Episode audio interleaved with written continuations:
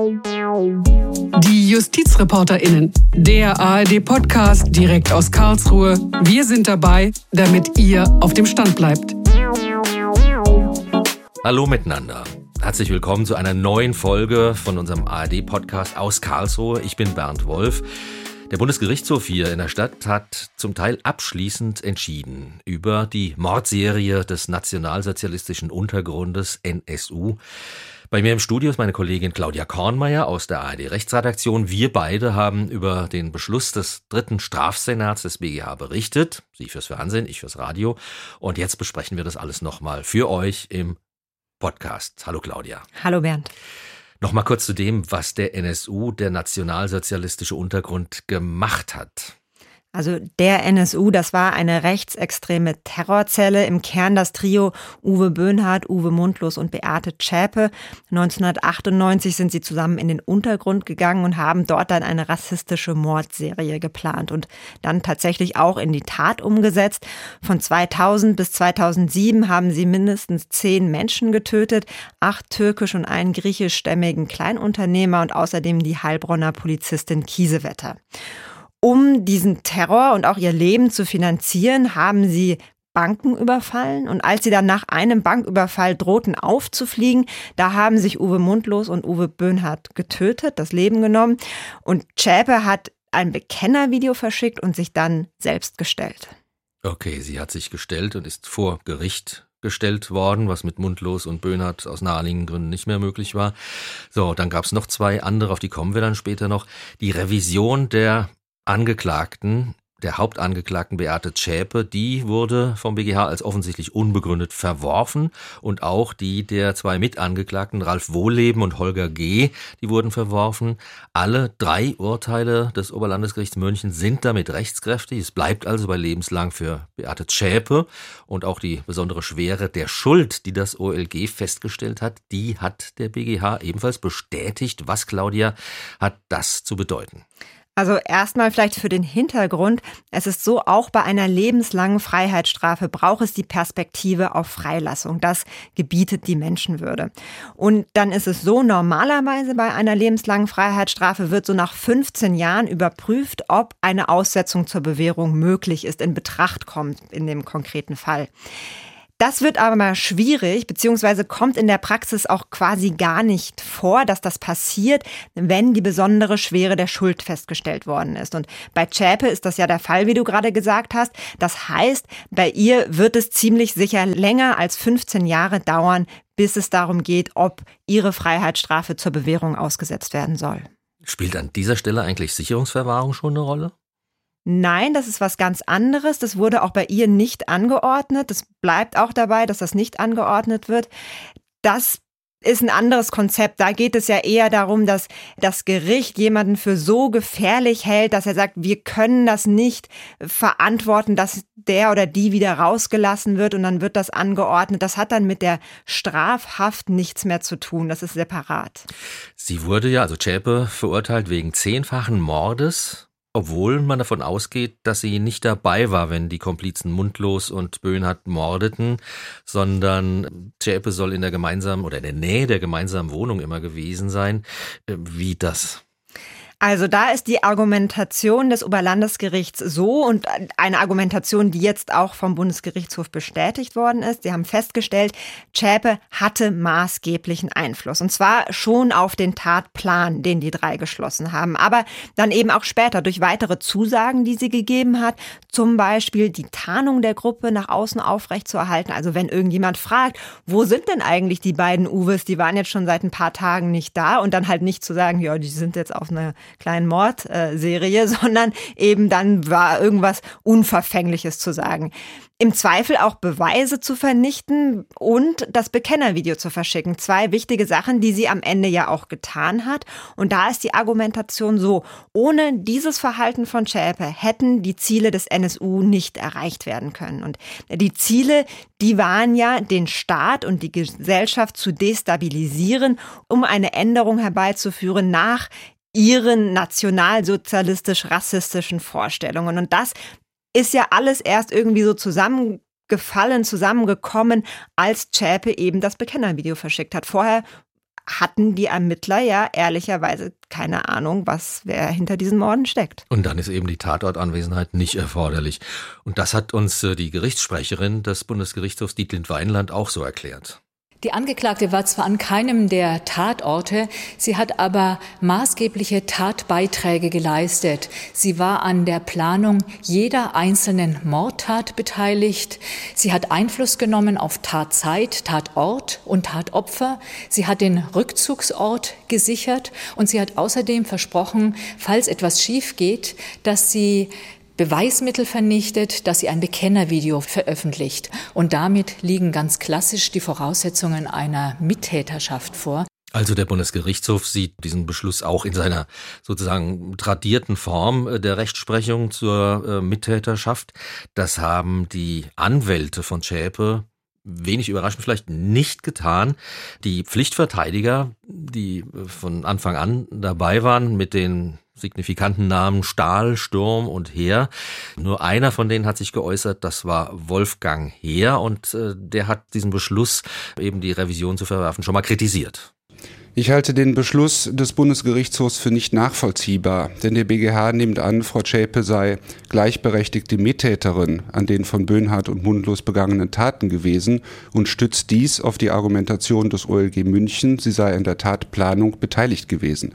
Das OLG München hatte diese Feststellungen allerdings auf überwiegend reinen Spekulationen getroffen und nicht auf einer hinreichenden Tatsachengrundlage. Damit geht auch die Argumentation des BGH, sie sei Mittäterin, fehl.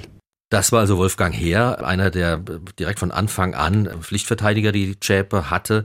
Sie hat ja danach dann, weil sie den nicht mehr so richtig getraut hat, Stahl, Sturm und Heer, hat sie hm, sich weitere Anwälte kommen lassen. Einer davon war Matthias Grasel, laut Presseberichten ein sehr findiger Jurist, war so eine Art Vertrauensanwalt schon für Zschäpe. Aber auch er, oder was heißt aber, er hat auch die äh, Entscheidung des BGH kritisiert. Konkret geht es mir um das Thema der Mittäterschaft. Der BGH hat ja in den zurückliegenden Jahren oftmals zu dieser Frage Stellung genommen und hat sich intensiv mit den Kriterien für eine Mittäterschaft befasst, hat ganz klar festgelegt, welche Anforderungen an eine Mittäterschaft zu stellen sind und mit der jetzt verkündeten Entscheidung im hiesigen Fall ja, schafft er im Prinzip seine eigene Rechtsprechung stückweise ab, indem er die Anwendungsbereiche der Mittäterschaft äh, ausdehnt. Wir haben es schon mal ganz kurz angesprochen, Claudia Kornmeier. Schafft der BGH seine Rechtsprechung ab? Was wäre denn das Ziel von Grasel jetzt gewesen mit Blick auf die Verurteilung Chapes? Also ich würde sagen, dass der Bundesgerichtshof ganz klar die Sache anders sieht als Grasel. Also Bundesgerichtshof sagt klar, das, was das Oberlandesgericht da gemacht hat, das beruht auf der ständigen Rechtsprechung des Bundesgerichtshofs. Also genau das Gegenteil von dem, was Grasel gerade eben gesagt hat. Und auch die Bundesanwaltschaft hat immer wieder betont, es geht hier nicht um ein neues Konzept von Mittäterschaft. Das sind die tradierten, also die Kriterien für Mittäterschaft, die es immer schon gab. Worüber man vielleicht streiten kann, ist die Bewertung im Einzelfall. Aber hier ist nicht das Konzept der Mittäterschaft verändert worden. Dann wollen wir hören, was Matthias Grasel, also dieser Verteidiger, dieser eine von Zschäpe, was der erwartet hätte von der Revision. Ich kann zwar in gewisser Weise verstehen, dass es schwierig ist, gerade bei einem so medial präsenten Verfahren wie dem NSU-Prozess, hier eine Urteilsaufhebung auszusprechen. Dennoch hätte ich mir gewünscht, dass diese den Mut finden, hier eine in meinen Augen juristisch richtige Entscheidung zu treffen und das Urteil aufzuheben. Allen Ernstes, Claudia, der hat gehofft, damit gerechnet, erwartet, dass das Urteil aufgehoben würde. Was wäre denn dann passiert? Dann hätte der Prozess wiederholt werden müssen und zwar im Zweifel komplett. Also es hätte natürlich so ein bisschen davon abgehangen, inwieweit, also ob wirklich das ganze Urteil aufgehoben worden wäre oder nur Teile, dann wäre nur über Teile neu verhandelt worden. Aber im Zweifel hätten man das alles nochmal wiederholen müssen, was da fünf Jahre lang in München passiert ist.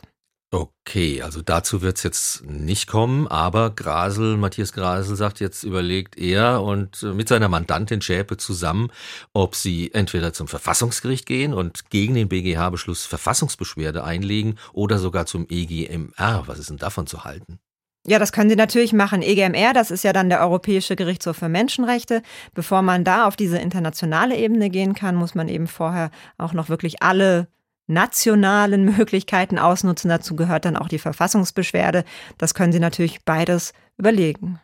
So, und eine der übrig gebliebenen vier Revisionen, fünf waren es nämlich eigentlich, aber eine wurde zurückgezogen, weil der Täter dann klein beigegeben hat. Eine wurde nicht per Beschluss verworfen, sondern es wird äh, eine Hauptverhandlung geben, eine mündliche, hier in Karlsruhe, und zwar im Dezember. Und es geht dabei um André E. Claudia, was ist zu dem zu sagen? Hm. Vielleicht kurz nochmal zum Verständnis, weil ich glaube, wir haben es noch gar nicht gesagt. Diese Entscheidung, über die wir jetzt geredet haben, also zu Zschäpe zum Beispiel, die wurde im schriftlichen Verfahren verworfen. Also es hat hier nie beim Bundesgerichtshof nochmal eine Verhandlung gegeben. Und das ist auch relativ üblich, so im Strafrecht, dass da nicht verhandelt wird, sondern dass der Bundesgerichtshof schriftlich entscheidet. Es ist okay. jetzt anders. In dem Fall bei André E., da ist die Konstellation nämlich von vornherein eine andere. Nicht nur er hat Revision eingelegt, sondern auch die Bundesanwaltschaft und zwar zu seinen Lasten. Bei den anderen drei war das nicht der Fall, da hatten nur die Angeklagten Revision eingelegt. Und der Hintergrund ist der, die Bundesanwaltschaft, die hatte im Prozess zwölf Jahre Haft gefordert wegen Beihilfe zum Mord. Da ist das Oberlandesgericht aber nicht mitgegangen. Sie hat ihn insoweit freigesprochen, André E.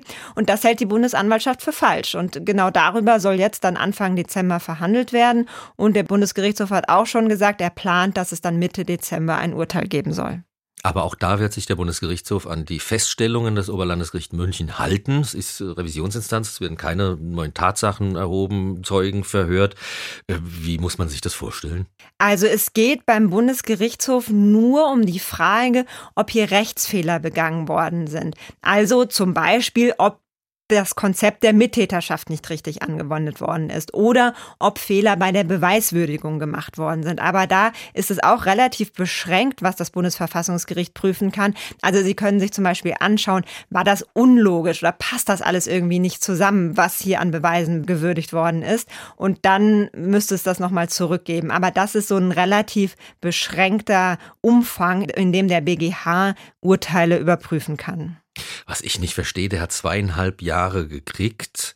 Zwölf Jahre hat der Generalbundesanwalt gefordert. Warum ist der in Revision gegangen? Also der weiß doch, was er auf dem Kerbholz hatte. War, hat er zu hoch gepokert? Was meinst du? Naja, warum sollte er es nicht tun? Also selbst wenn er es nicht getan hätte, dann wär, hätte ja die Bundesanwaltschaft Revision eingelegt und dann würde wahrscheinlich auch darüber verhandelt werden. Also das macht fast, würde ich sagen, schon keinen Unterschied, dass er auch Revision eingelegt hat. Wir werden es erleben und im Dezember werden wir selbstverständlich wieder darüber berichten hier aus Karlsruhe. Claudia, wir sprechen ja darüber, wie der BGH das NSU-Verfahren vor eben diesem Oberlandesgericht München rechtlich bewertet. Prozess vor in München hat gedauert über fünf Jahre, mehr als 400 Verhandlungstage. Das Urteil gab es dann im Juli 2018 und einer, der den Prozess in München häufig mitverfolgt hat, das ist unser Kollege Frank Bräutigam und der hat am Tag der Urteilsverkündung eine besondere Beobachtung Beobachtung gemacht und äh, die hat eben auch mit diesem André E. zu tun. Ja, ich erinnere mich noch gut an den Tag der Urteilsverkündung OLG München. Ich saß wie immer auf der Pressetribüne und die andere Hälfte der Tribüne, da saßen die Zuschauerinnen und Zuschauer und da war dann eine Gruppe von Neonazis, Unterstützer des einen Angeklagten André E. Und als dann am Anfang die Höhe der Strafe von ihm verkündet wurde, dann brandete das erste Mal Jubel auf von diesen Neonazis. Das hat uns alle verstört. Der Vorsitzende Richter hat auch gesagt, ich lasse Sie des Saales verweisen, wenn das nochmal passiert. Aber es ging dann weiter und am Ende der Urteilsverkündung wurde dann der Haftbefehl gegen André E. aufgehoben und da brandete nochmal Jubel auf dieser Neonazis. Das war fast wie im Fußballstadion. Und ich habe dann irgendwie mit einem schlechten Bauchkrummeln fast verstört diesen Gerichtssaal verlassen. Das war am Ende wirklich ein schwieriges Signal, fand ich. Und ähm, insgesamt hat der Vorsitzende Richter, Manfred Götzl, vier Stunden, die Pausen rausgerechnet, das Urteil mündlich begründet. Und das Urteil wurde ja jetzt zu großen Teilen gehalten hier in Karlsruhe, kann man ihm juristisch nicht viel vorwerfen, aber er hat nicht einen einzigen Satz verloren in Richtung der vielen Angehörigen, die im Gerichtssaal saßen, dass dieser Prozess vielleicht eine schwierige Zeit für die war. Irgendein Wort der Anteilnahme, das hat mir ein wenig gefehlt. Frank Bräutigam mit einer Beobachtung, von der im nüchternen, zwangsläufig nüchternen Urteil eines Rechtsstaates nichts drinsteht, die aber, finde ich, wert ist, erwähnt zu werden. Ja, hat es gerade nochmal gesagt, der dritte Strafsenat des BGH hat die Revision verworfen. Das ist vielleicht auch eine späte Genugtuung für Manfred Götzl, den Vorsitzenden Richter im Münchner NSU-Prozess. Immer wieder wurde Götzl ja kritisiert während dieses Mammutverfahrens. Er ziehe mit seiner akribischen Prozessführung das Verfahren in die Länge. Doch Götzl wollte mit dem Beleuchten aller Aspekte wohl eine Revision auf jeden Fall vermeiden und da scheint er doch alles richtig gemacht zu haben, Claudia, denn er bekam ja nun sozusagen auch Recht vom BGH, oder? Also der BGH hat zumindest das Urteil klar bestätigt, was ja jetzt auch nicht nur sein Götzels Urteil ist, sondern das des ganzen Senats. Der Bundesgerichtshof hat ganz klar gesagt, das Oberlandesgericht, das hat bei der Beweiswürdigung keine Rechtsfehler gemacht. Die Schlussfolgerungen sind rational nachvollziehbar und in hohem Maße plausibel. Nicht so zufrieden war Seda Bashayildis. Sie vertritt als Anwältin in der Nebenklage Kerim Jimjek. Das ist der Sohn von Enver Jimjek, dem ersten Todesopfer der NSU-TerroristInnen. Er war Blumenhändler und er wurde 2000 in Nürnberg erschossen. Und hier ist Seda Bashayildis, die Anwältin seines Sohnes. Also meine Mandanten äh, sind eigentlich enttäuscht gewesen als Gesamtes von dem ganzen Verfahren, weil es wurde ja viel äh, versprochen, dass äh, man aufklären wird und die Aufklärung, wenn man dann tiefer nachgebohrt hat und nachgefragt hat, hieß es immer, nein, diese Akten können nicht freigegeben werden oder es können diese Fragen nicht beantwortet werden, weil es von der Aussagegenehmigung nicht umfasst ist. Das ist natürlich, das sind Sachen, die kann man von außen sehr, sehr schlecht äh, beurteilen. Es klingt ein bisschen komisch ähm, und man hat ja manchmal das Gefühl gehabt während dieses Prozesses auch, ob da jemals alles ans Tageslicht kommt. Seda Baja Yildiz ähm, sagt, es gibt ja noch Verfahren, das kam im Bundestag mal zur Sprache. Da wurde der Fraktion der Linken geantwortet, ja, äh, es gibt noch neun Ermittlungsverfahren. Claudia, wie siehst du das? Was kann da noch kommen? Also da läuft auf jeden Fall noch einiges, also sowohl gegen konkret benannte Leute als auch ein großes strukturelles Verfahren gegen Unbekannt. Die Bundesanwaltschaft betont auf jeden Fall, der NSU-Komplex sei jetzt mit den Entscheidungen des BGH noch nicht beendet. Da wird noch weiteren Spuren nachgegangen. Mal schauen, was kommt. Und so sieht das eben Seda Baja Yildiz. Jetzt müssen wir einfach mal gucken, was mit den noch laufenden Verfahren beim Generalbundesanwalt passiert, ob diese eingestellt werden oder ob sie vielleicht angeklagt werden. Ich vertrete die Familie weiterhin, also wir werden ein Auge drauf haben, wir werden weiterhin nachfragen und schauen, dass wir weiter zur Aufklärung beitragen können. Okay, und wir werden uns auch drum kümmern in der Rechtsredaktion hier in Karlsruhe.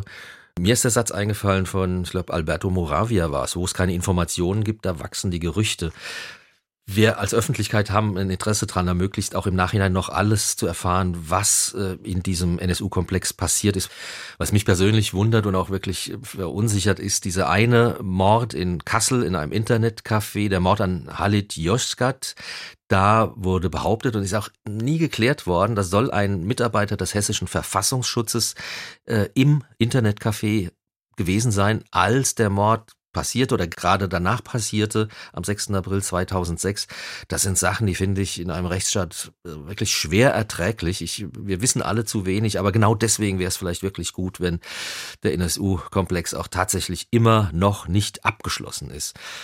Vielen, vielen Dank, Claudia Kornmeier. Sehr gerne. Und das war die JustizreporterInnen. Das Thema, habt ihr mitgekriegt, NSU, der BGH hat äh, geurteilt. Nein, er hat entschieden, es war nämlich ein Beschluss.